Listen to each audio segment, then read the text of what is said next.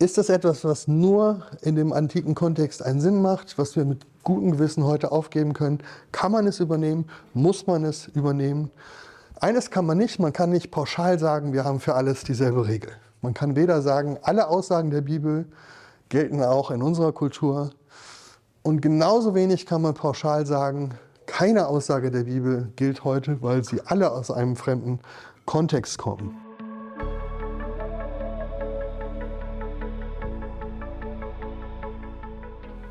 Sklaverei, Kopftuch und Fremdgehen. Was ist erlaubt? Man könnte diesem Vortrag auch noch einen Untertitel geben, der war aber für YouTube zu lang. Warum man Äpfel nicht mit Birnen vergleichen sollte. Herzlich willkommen zum vierten Vortrag an diesem Studientag über Bibelverständnis, Umgang mit der Bibel und Bibelauslegung. Wir haben uns ein paar Kernfragen heute angeschaut. Und für alle, die das jetzt später auf dem Videokanal anschauen, nochmal eine kurze Info. Das ist jetzt Teil 4 von diesem heutigen Studientag. In Teil 1 ging es um die Frage, was ist eigentlich ein Bibelverständnis? Wofür braucht man es? Das findet ihr auch unter diesem Titel auf Glauben, Denken auf diesem Kanal. Teil 2 haben wir heute zwar hier gehabt, aber nicht mehr aufgezeichnet, weil ich den schon mal für Glaubendenken aufgenommen habe. Den findet ihr also auch auf Glaubendenken. Sieht ein bisschen anders aus, aber ihr findet ihn. Der heißt, sollen wir die Bibel wörtlich nehmen? Und dann ging es in Teil 3 um die Frage, was heißt es eigentlich, die Bibel in ihrem kulturellen Kontext zu lesen. Den haben wir auch aufgezeichnet, findet ihr auch auf dem Kanal. Und jetzt will ich zum Abschluss des Tages nochmal ein bisschen auf diese Frage eingehen, warum wir eigentlich mit unterschiedlichen Texten in der Bibel unterschiedlich umgehen. Für manche ist das ja sehr verwirrend. Warum haben wir uns als Christen von manchen Texten der Bibel offensichtlich einfach verabschiedet, zum Beispiel von den Gesetzen über Sklaverei? Und warum behaupten wir für andere Aussagen der Bibel, weiterhin heute eine Gültigkeit auch für unser Leben, zum Beispiel für das Verbot, fremd zu gehen. Ich höre von Christen sehr oft und immer wieder diese Aussage, Mensch, wir haben doch in der Vergangenheit schon so vieles abgeschafft, wir haben die Sklaverei abgeschafft, wir haben auch keine Monarchie mehr, sondern Demokratie. Frauen dürfen heute bei uns in der Kirche predigen, also warum sollen wir nicht auch in anderen Fragen und bei anderen Texten uns die Freiheit nehmen, uns von biblischen Weisungen zu verabschieden? Und hinter dieser Einstellung steckt so ein bisschen die Vorstellung von einem progressiven oder voranschreitenden Bibelverständnis, bei dem man sich so im Lauf der Zeit und der Jahrhunderte nach und nach von immer mehr Aussagen der Bibel lossagt, je nachdem, wie weit sich so die Menschheit kulturell weiterentwickelt hat. Und ich würde diesen Umgang mit der Bibel gerne in Frage stellen. Und zwar erst einmal grundsätzlich und dann nochmal an drei konkreten Beispielen. Ich fange mal an mit dem Grundsätzlichen.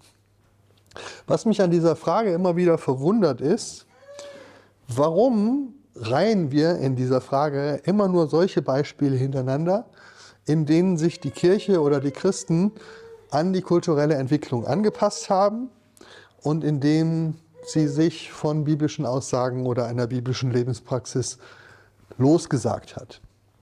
So als wäre die Kirchengeschichte so ein linearer Prozess einer allmählichen Herauslösung aus den kulturellen Gebundenheiten der Bibel. Also ein Prozess, der nur in eine Richtung verläuft, nämlich in die Richtung einer größeren Freiheit gegenüber der Bibel.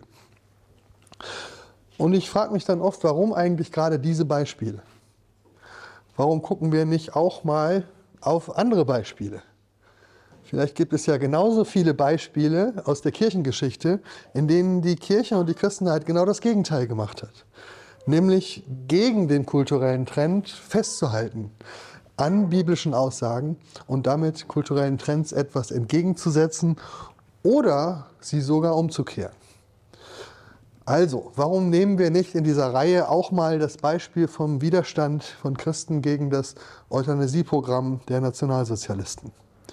Damals wurde dieses Programm als fortschrittlich und modern angesehen, ein Ausdruck wissenschaftlicher Vernunft, dass man unheilbar kranken Menschen, körperbehinderten Menschen, seelisch behinderten Menschen dem Gnadentod zuführt, wie das damals hieß. Man hat das als gnädig, als fortschrittlich, als modern angesehen. Und dann gab es Christen wie Friedrich von Bodelschwing von den äh, Anstalten in Bethel, die haben sich damals auf ihren Glauben, auf die Bibel berufen, um diesem gesellschaftlichen Trend etwas entgegenzusetzen. Ja, und dann wurden sie verschrien als antimodern, als rückschrittlich, als ewig gestrige. Aber das hat sie damals nicht daran gehindert, festzuhalten an diesem einfachen biblischen Gebot, du sollst nicht töten. Ja, man hätte ja sagen können, ja, das ist ein Gebot aus alter Zeit, der Kontext hat sich gewandelt, die Welt wandelt sich, wir töten heute da, wo es Sinn macht. Aber man hat sich dagegen gestellt und tatsächlich hat man diesen Trend umkehren können und verhindern können. Warum nehmen wir nicht zum Beispiel auch mal die aktuelle Auseinandersetzung um Gesetze zur Prostitution in Deutschland? Auch hier engagieren sich viele Christen ganz bewusst gegen einen gesellschaftlichen Trend gegen einen kulturellen Trend, der dafür plädiert, Prostitution als eine normale Art der Arbeit anzuerkennen, äh, Sexarbeit. Ja, und da gibt es Christen, die sagen, nein, das können wir nicht, das ist ein Selbstbetrug. Das ist ein unwürdiger Umgang mit Frauen. Und sie berufen sich dabei auch auf die Bibel, in der Sexualität eben nicht eine kommerzielle Dienstleistung ist, sondern Sexualität eingebunden ist in einen größeren Kontext von Ehe, von Treue, von partnerschaftlicher und dauerhafter Beziehung. Und deswegen gibt es in der Bibel dieses Verbot von Prostitution. Warum nehmen wir nicht in der Reihe der geschichtlichen Beispiele, warum gehen wir nicht zurück in die Aufklärungszeit? Das Zeitalter der liberalen Theologie im 19. Jahrhundert. Da gab es viele moderne Theologen, Kirchenleute, die offen gefordert haben, die Kirche soll sich doch bitte von altertümlichen und unvernünftigen Vorstellungen verabschieden, wie zum Beispiel der Jungfrauengeburt, der Auferstehung Jesu, äh, der Vorstellung vom Sühnetod Jesu. Man hat damals gesagt, das passt doch nicht mehr in unsere Zeit. Wir sind moderne, aufgeklärte Menschen. Können wir nicht diese ganzen Dogmen abschaffen und uns nur noch auf Jesus, den Morallehrer, konzentrieren, von dem wir doch glauben, lernen können und auch gute Moral?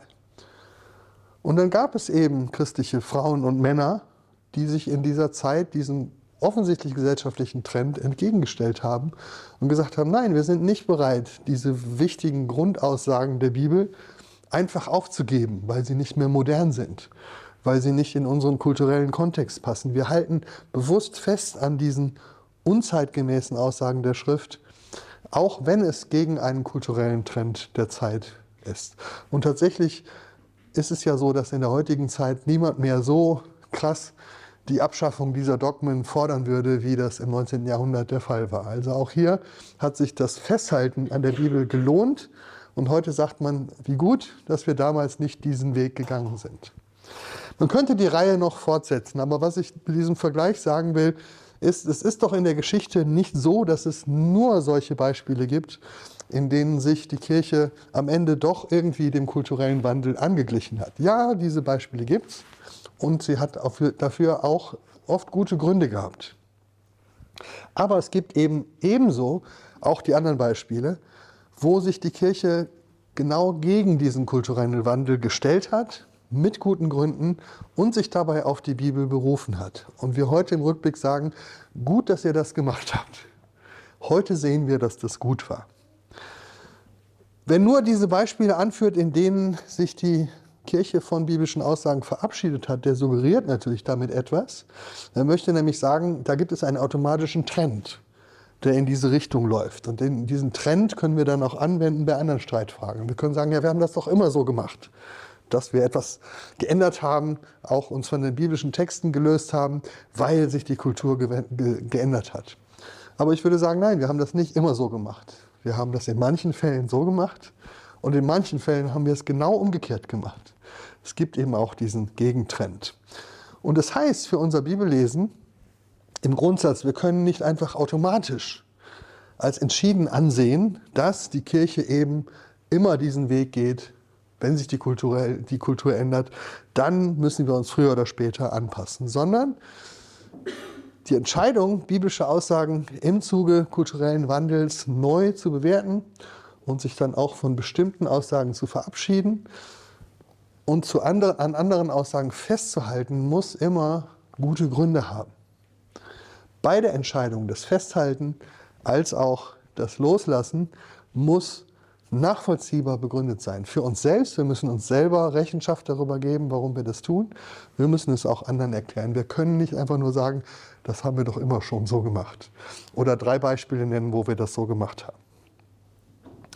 Für uns heißt es, wir können beim Umgang mit Bibeltexten nicht automatisch immer nach dem Paradigma Sklaverei, Monarchie und Frauenordination handeln. Das sind die drei Beispiele, wo wir uns mit guten Gründen meines Erachtens gegen biblische Texte entschieden haben. Oder auch da müssen wir nochmal genauer hinschauen, ob wir uns denn wirklich gegen biblische Texte entschieden haben.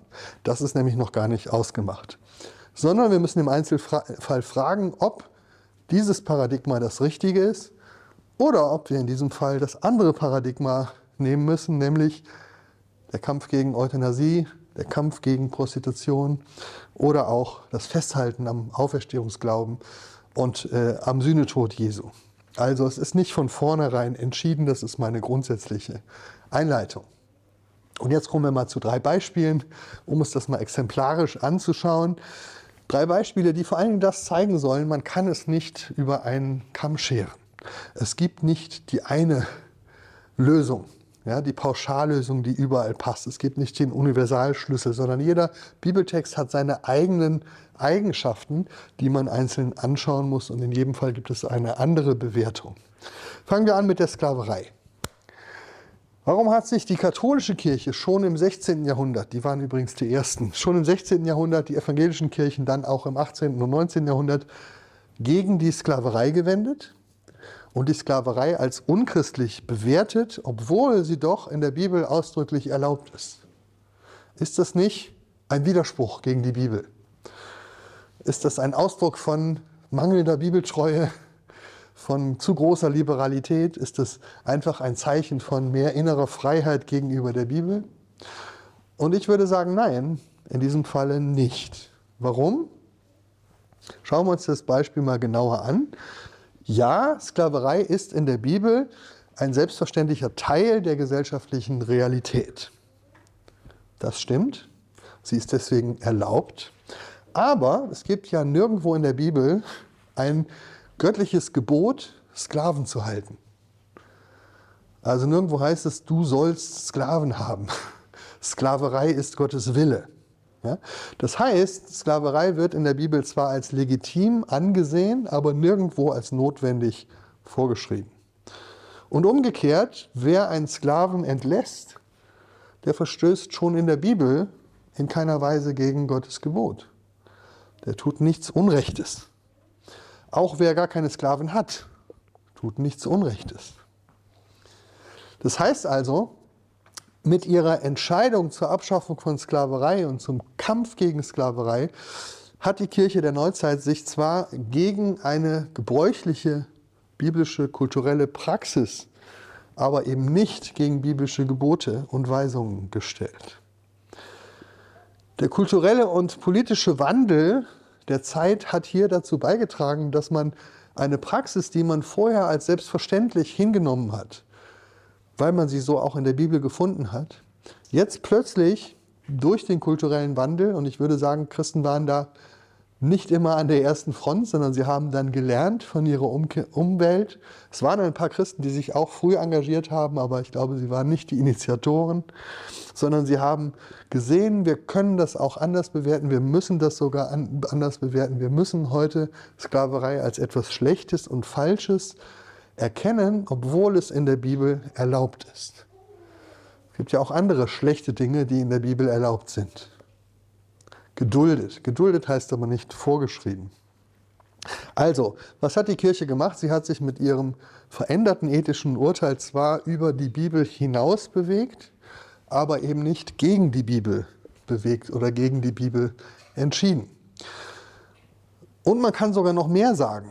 Denn tatsächlich ist es so, dass auch innerhalb der Bibel, bei aller Selbstverständlichkeit der Sklaverei, es schon eine erkennbare Kritik an Sklaverei gibt. Also zum Beispiel die zehn Gebote, wichtiger Text, erste Gebot, ich bin der Herr, dein Gott, der dich aus Ägypten, aus dem Haus der Sklaverei herausgeführt hat. An wichtiger Stelle, an zentraler Stelle sagt Gott, das ist mein Charakter, dass ich euch herausführe aus der Sklaverei. Hier wird also schon deutlich, dass Sklaverei zwar eine gesellschaftliche Realität ist, aber nicht der Idealzustand, sondern dass das Herausführen aus Sklaverei etwas Gutes ist. 2. Mose 20. Paulus hat zwar in seinem berühmten Brief an Philemon dem Sklavenbesitzer Philemon nicht aufgefordert, den Sklaven Onesimus freizulassen, sondern er schlägt vor, ich schicke dir deinen Sklaven zurück, der kommt freiwillig zurück, aber du solltest ihn anders behandeln als vorher, du solltest einsehen, dass er ein Bruder ist und ihr solltet wie zwei Brüder euch miteinander ver verhalten. Also es wird nicht die Sklaverei aufgehoben, aber sie wird in ihrem Wesen in Frage gestellt und verändert. Der Umgang miteinander wird verändert. Auch im ersten Korintherbrief sagt er etwas Ähnliches. Er sagt nämlich, ein jeder bleibe in der Berufung, in der er berufen wurde. Bist du als Sklave berufen worden, so sorge dich nicht. 1. Korinther 7, Vers 20 bis 21. Also Sklaven sollen Sklaven bleiben Sklavenhalter dürfen Sklavenhalter bleiben. Aber jetzt fügt er noch was Wichtiges hinzu und das macht er zum Beispiel bei äh, Männern und Fra Verheirateten und Unverheirateten nicht und auch bei äh, Griechen und Juden nicht, sondern bei Sklaven und Herren sagt er zu den Sklaven, doch kannst du frei werden, so nutze es umso lieber. Doch kannst du frei werden, so nutze es umso lieber. Das heißt, die Freilassung ist sogar die bessere Option. Hier wird sowas erkennbar wie ein innerbiblischer Trend. Sklaverei ist zwar Realität, wird auch geduldet, aber Befreiung ist besser. In der Theologie spricht man hier von einem Richtungssinn innerhalb der Bibel. Es gibt eine Richtung, in die es sich entwickelt. Sklaverei wird geduldet. Der Richtungssinn geht aber in Richtung Freiheit. Und nirgendwo in der Bibel wird die Freilassung von Sklaven verboten. Das heißt, wir können dem Richtungssinn folgen, ohne biblische Gebote über den Haufen zu werfen. Wenn Christen heute gegen Sklaverei eintreten, verweisen sie die biblische Duldung der Sklaverei in ihren kulturellen Kontext. Wir haben vorhin darüber gesprochen im Vortrag hier vor, dass es diesen antiken kulturellen Kontext gibt und in manchen Fällen müssen wir Texte in ihrem alten Kontext belassen und dürfen sie nicht herüberholen in unseren. In anderen Fällen müssen wir sie herüberholen. Ich glaube, dieses ist ein Beispiel. Die Duldung der Sklaverei ist etwas, was wir in seinem kulturellen Kontext belassen sollten und nicht hineinholen in unsere Zeit.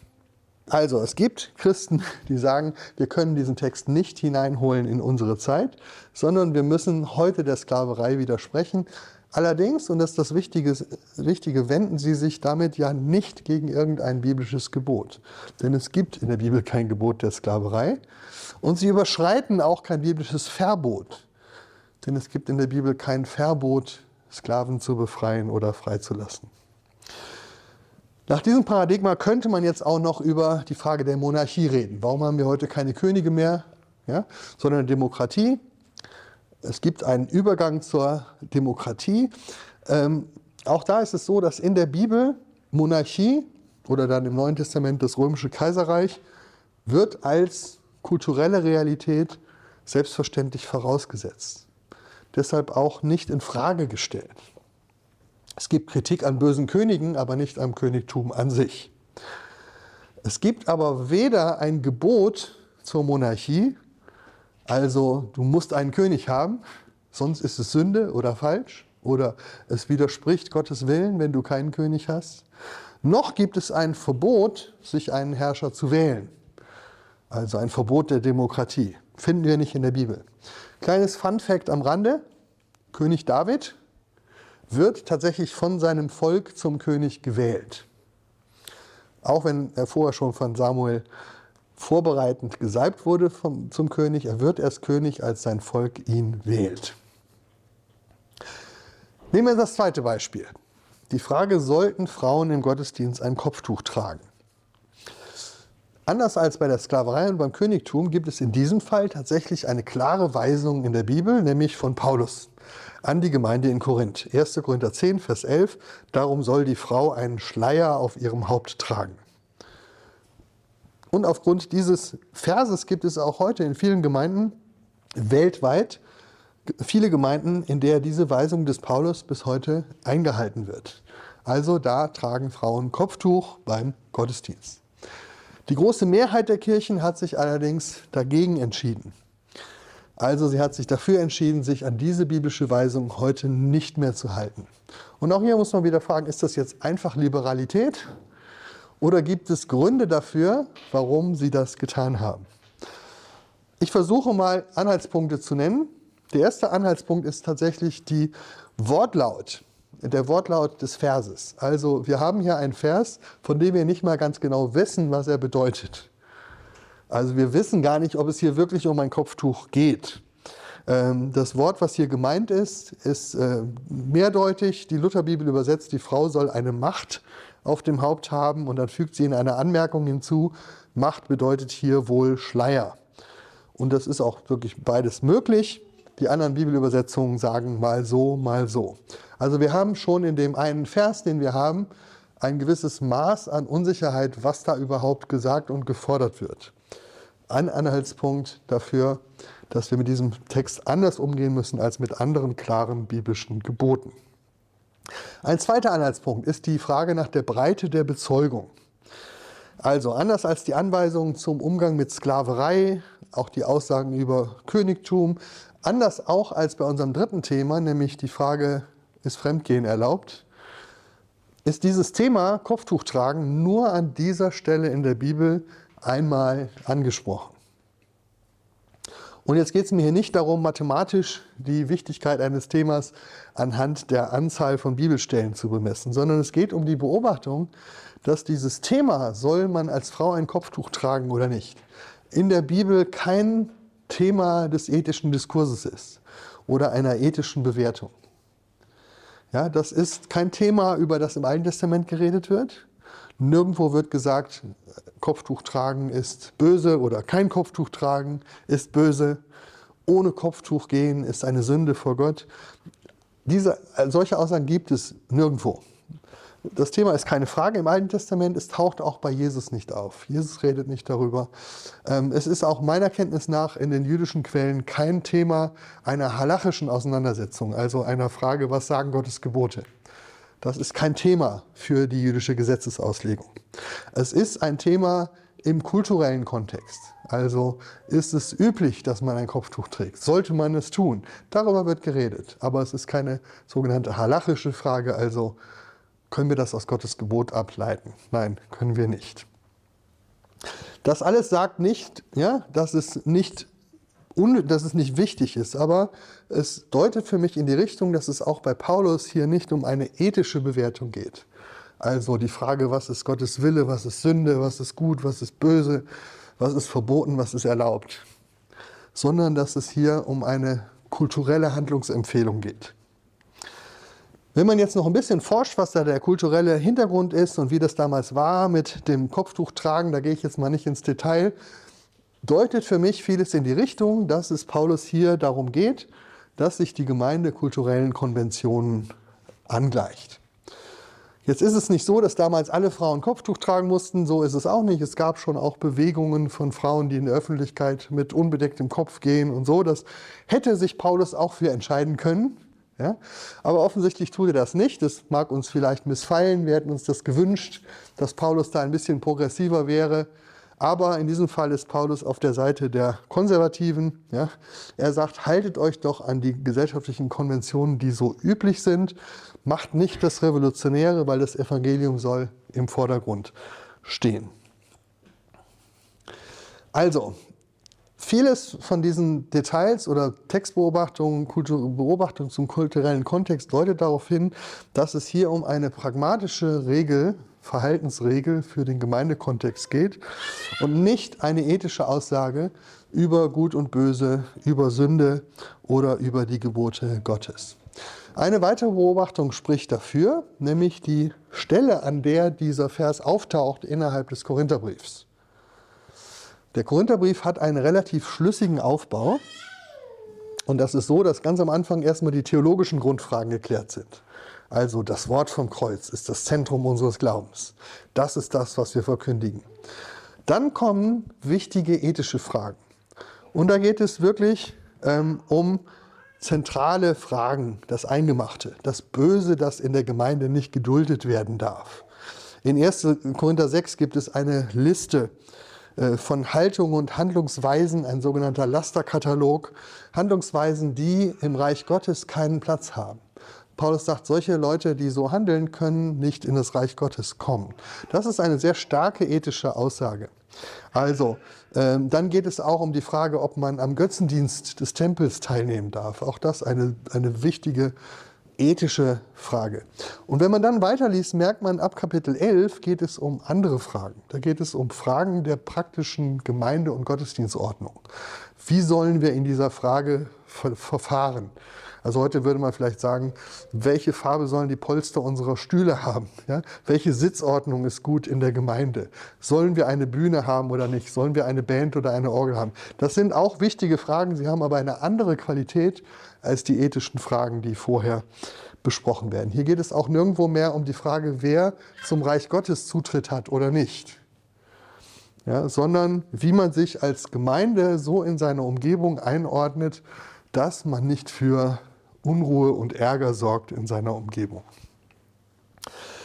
Meine Wertung aus diesen Anhaltspunkten ist deshalb, und das ist immer eine persönliche Wertung, das ist so, das ist jetzt keine Beweisführung, sondern ich lege meine Gründe offen, warum meiner Meinung nach diese Anordnung des Paulus sehr eng gebunden ist an den damaligen kulturellen Kontext und an die Situation in Korinth und nicht als eine Weisung gelten kann, die auch heute in einem anderen kulturellen Kontext, in einem neuen kulturellen Kontext den Anspruch einer ethischen Orientierung hat.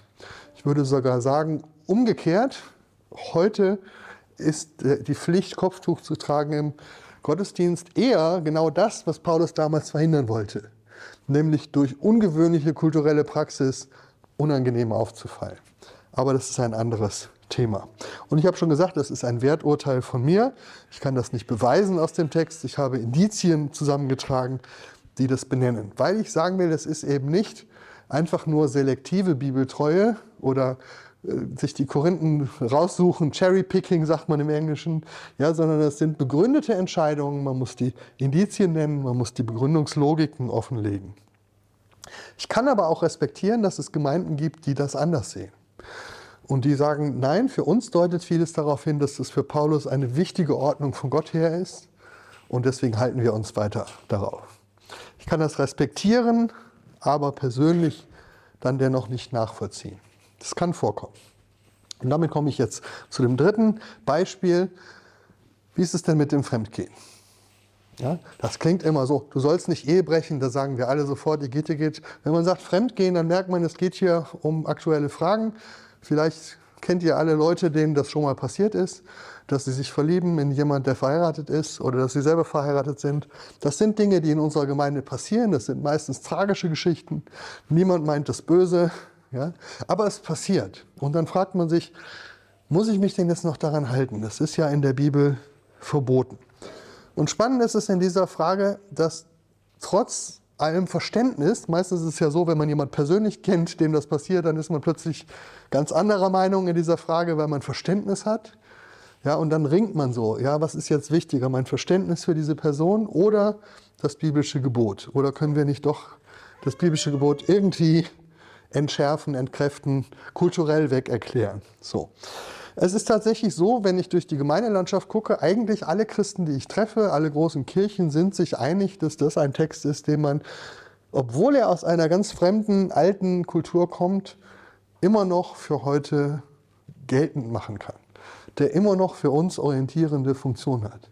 Wo wir immer noch sagen würden, ja, auch wenn es schmerzhaft ist, es ist eigentlich keine gute Sache, eine Affäre zu haben. Es wäre in Gottes Sinne, das zu beenden. Jetzt könnte man ganz schnell sagen, naja, dazu brauche ich eigentlich die Bibel nicht. Das weiß ich auch so. Ja, das kann dir jeder gute Paarberater sagen. Ist keine gute Sache, es sei denn, ich hätte so diese Idee, das bringt Pep in meine Beziehung oder so. Aber normalerweise würden alle sagen, nein, natürlich, damit verletzt du jemand, damit tust du jemand weh. Und deswegen ist ja klar, dass das böse ist. Ja, brauchen wir keine Bibel für. Kann man so sagen, aber das wäre ein bisschen schade, würde ich sagen, wenn das der einzige Grund wäre. Denn was hieße das, wenn wir in ähnlichen anderen Fragen auch so argumentieren, dass wir sagen, eigentlich brauchen wir gar keine Bibel. Ja, weil das, was wir böse finden, das finden wir sowieso böse. Weil alle um uns herum das auch böse finden, weil unser Gefühl das so sagt, weil unser Herz das so sagt. Also wir entscheiden eigentlich aufgrund unserer heutigen Maßstäbe und wir brauchen dafür keinen Bibeltext. Dann würde ich aber sagen, gut, dann können wir die Bibel auch ganz beiseite legen. Ja? Äh, wenn wir sie nicht auch trotzdem noch befragen, auch in Konfliktsituationen, dass sie in unser Leben hineinsprechen kann. Das wäre doch schade, wenn wir das nicht mehr machen. Deswegen will ich jetzt auch hier Gründe offenlegen, warum ich glaube, dass dieses Gebot, auch wenn es vielen selbstverständlich scheint, im Gegensatz zum Kopftuchgebot tatsächlich auch heute weiterhin gültig ist. Die erste Beobachtung, es ist eben ein Gebot, was nicht nur im Neuen Testament irgendwo in, in, in einem Brief im hinteren Kapitel erscheint, sondern schon im Alten Testament breit bezeugt ist und zwar an zentraler Stelle. Also zum Beispiel in den zehn Geboten, aber dann auch immer wieder. Erste Beobachtung. Zweite Beobachtung, es wird auch bei Jesus ausdrücklich aufgenommen. Und dritte Beobachtung, es taucht in allen anderen Schriften des Neuen Testaments bei Paulus und auch bei allen anderen Autoren immer wieder auf. Also breite Bezeugung als ein Indiz dafür, dass es hier um ein Gebot, eine Weisung geht, die über ihren damaligen kulturellen Kontext, über den speziellen Kontext von Altem oder Neuem Testament oder Korinth oder Athen hinaus eine Gültigkeit hat. Breite Bezeugung. Es ist ein roter Faden, der sich durchzieht durch Jahrhunderte und auch durch Kulturen.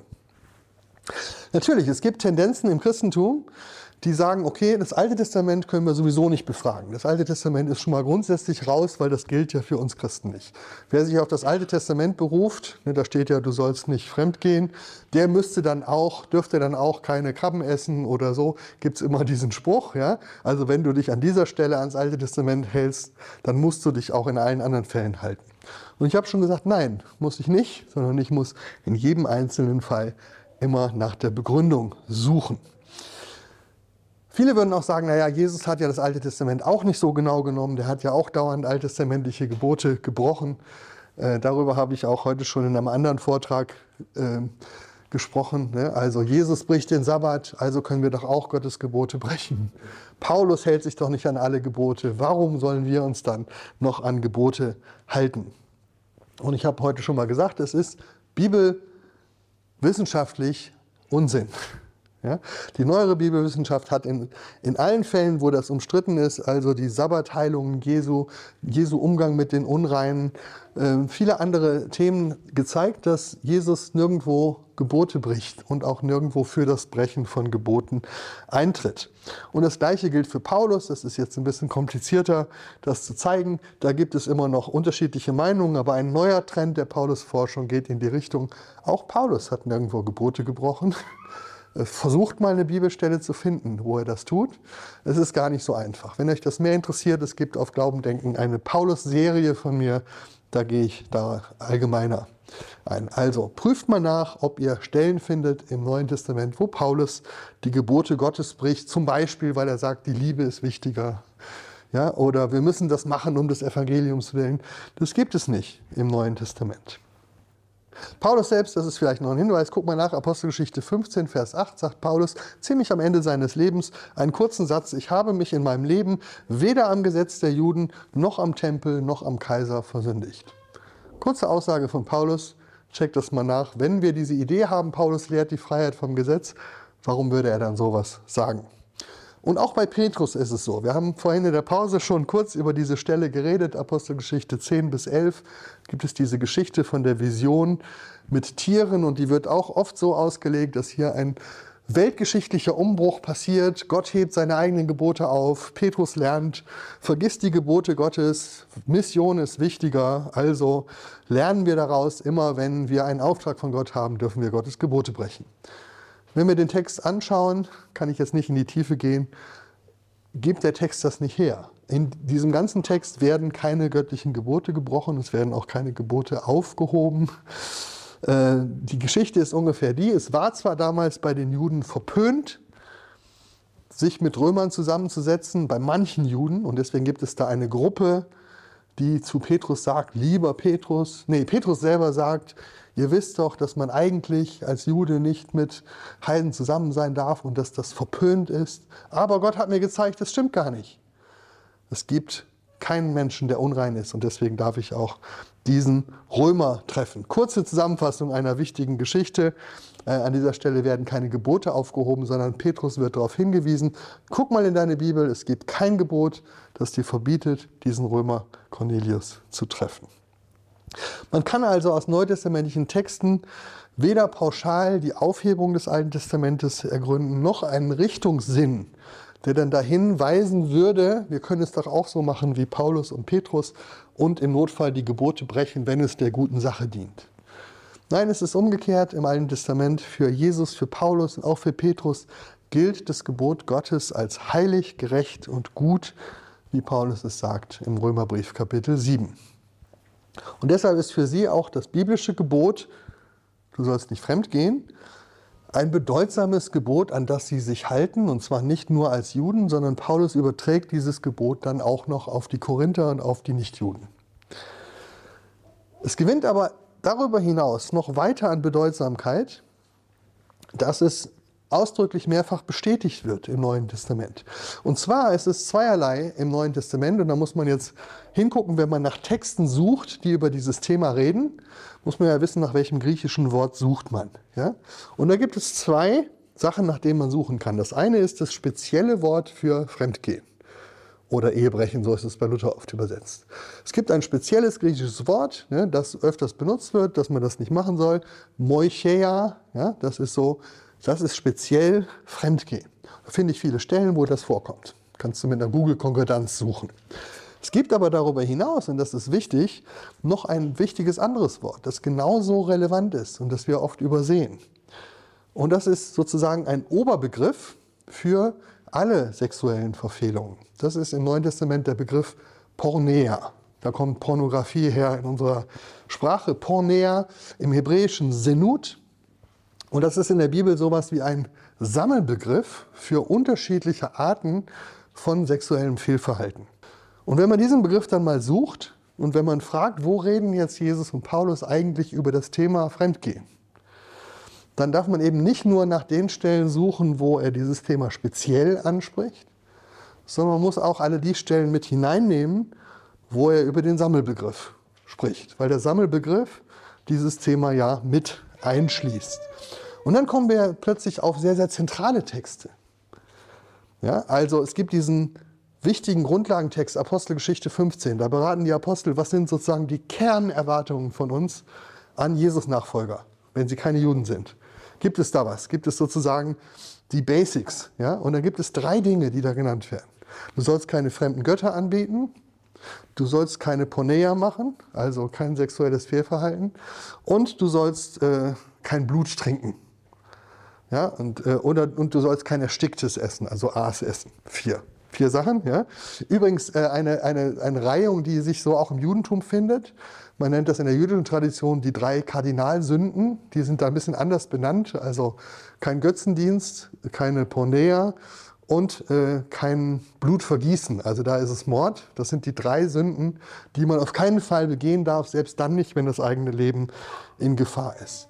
Diese Zentralität hat das Gebot auch im Neuen Testament. Es wird also besonders herausgehoben gegenüber anderen Sünden und Fehlverhalten. Paulus sagt auch 1. Korinther 6, Leute, die fremdgehen, können nicht in das Reich Gottes kommen. Das ist für uns schwer zu hören, weil wir so sagen, ah, das widerspricht doch irgendwie der Nächstenliebe und der Barmherzigkeit und es passiert doch mal und man kann doch die Leute nicht ausschließen aus dem Reich Gottes. Verstehe ich auch, kann mir auch drüber reden, aber wir sollten wenigstens die Texte des Neuen Testamentes wahrnehmen, die das sagen. Also ist eine Bedingung, in das Reich Gottes zu kommen. Und auch hier sehen wir wieder ein Indiz, warum dieses Gebot anders ist als das Kopftuchgebot. Weil dieses Gebot in Kapitel 6 vorkommt und das Kopftuchgebot in Kapitel 11. In 6 sind die Dinge, die wirklich mit dem Reich Gottes zusammenhängen, die darüber entscheiden, was Jesus Nachfolge ist, ob mein Leben in das Reich Gottes hineinpasst. In Kapitel 11 sind die Fragen, wie wir uns in der Gemeinde verhalten sollten.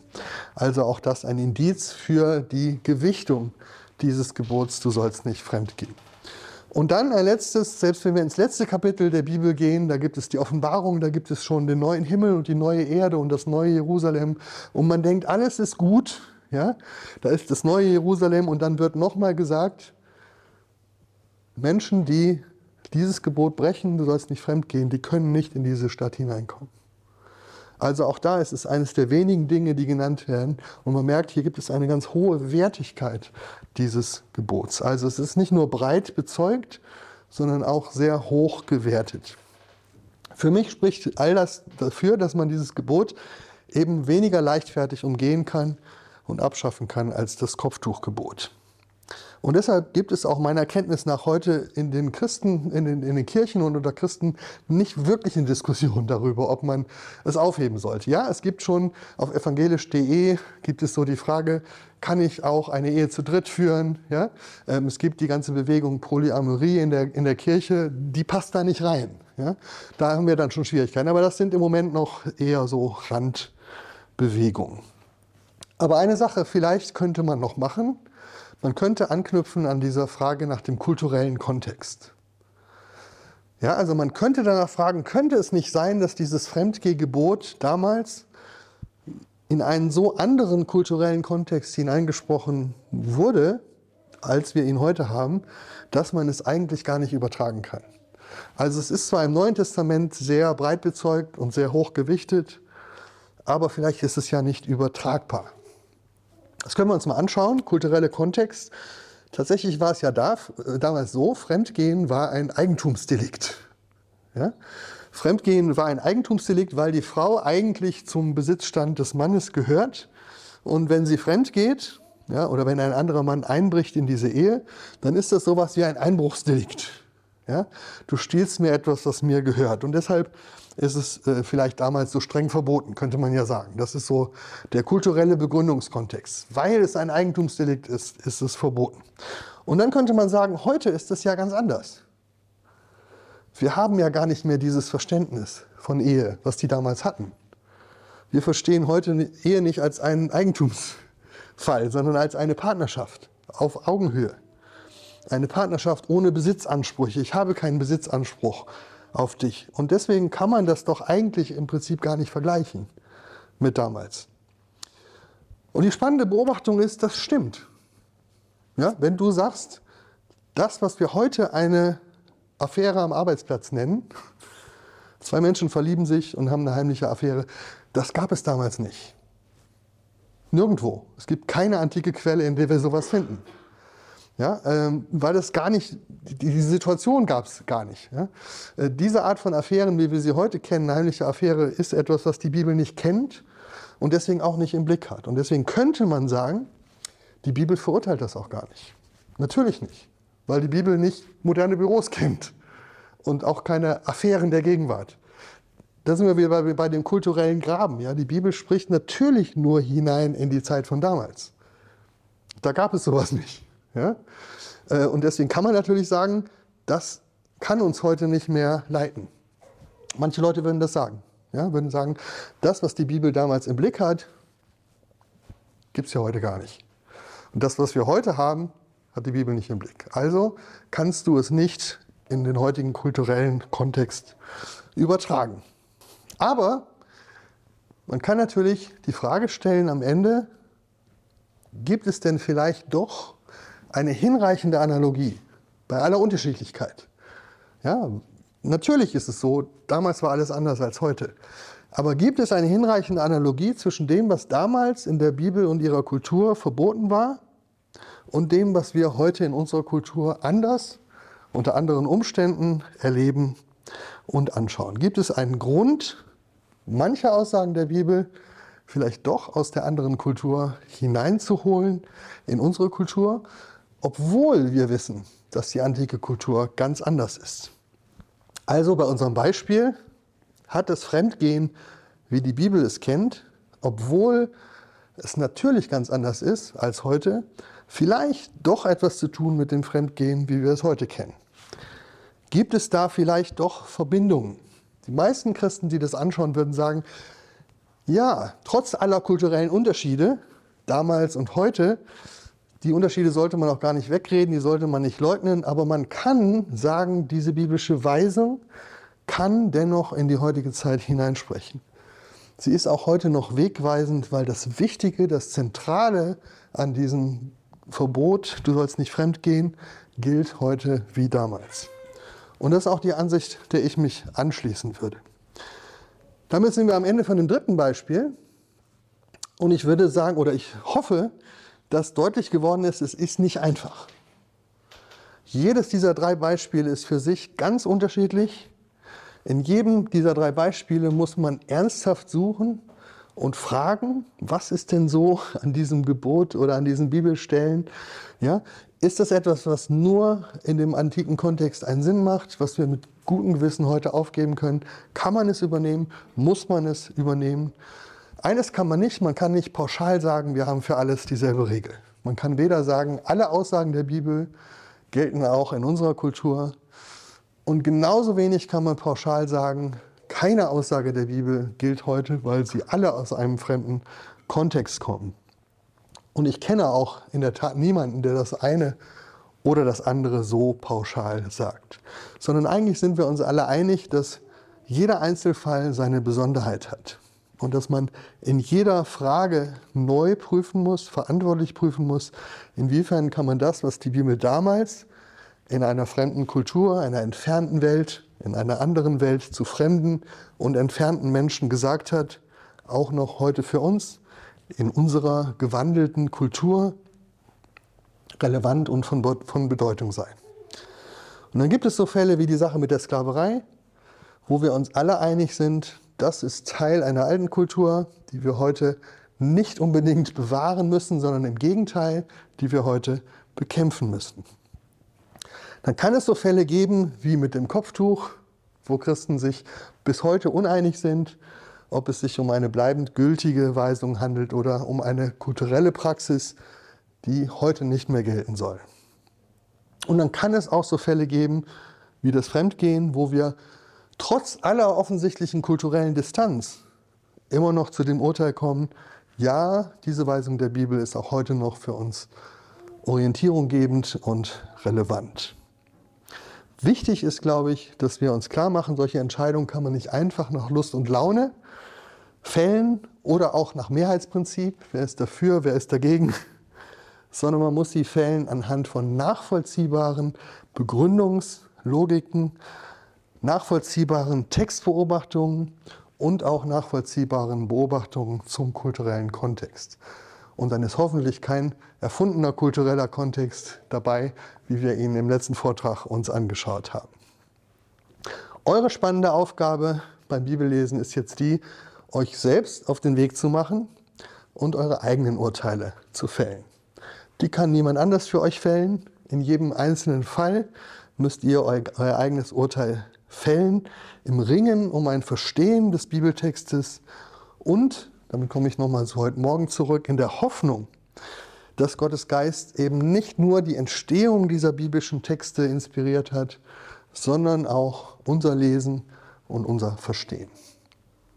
Vielen Dank fürs Zuhören.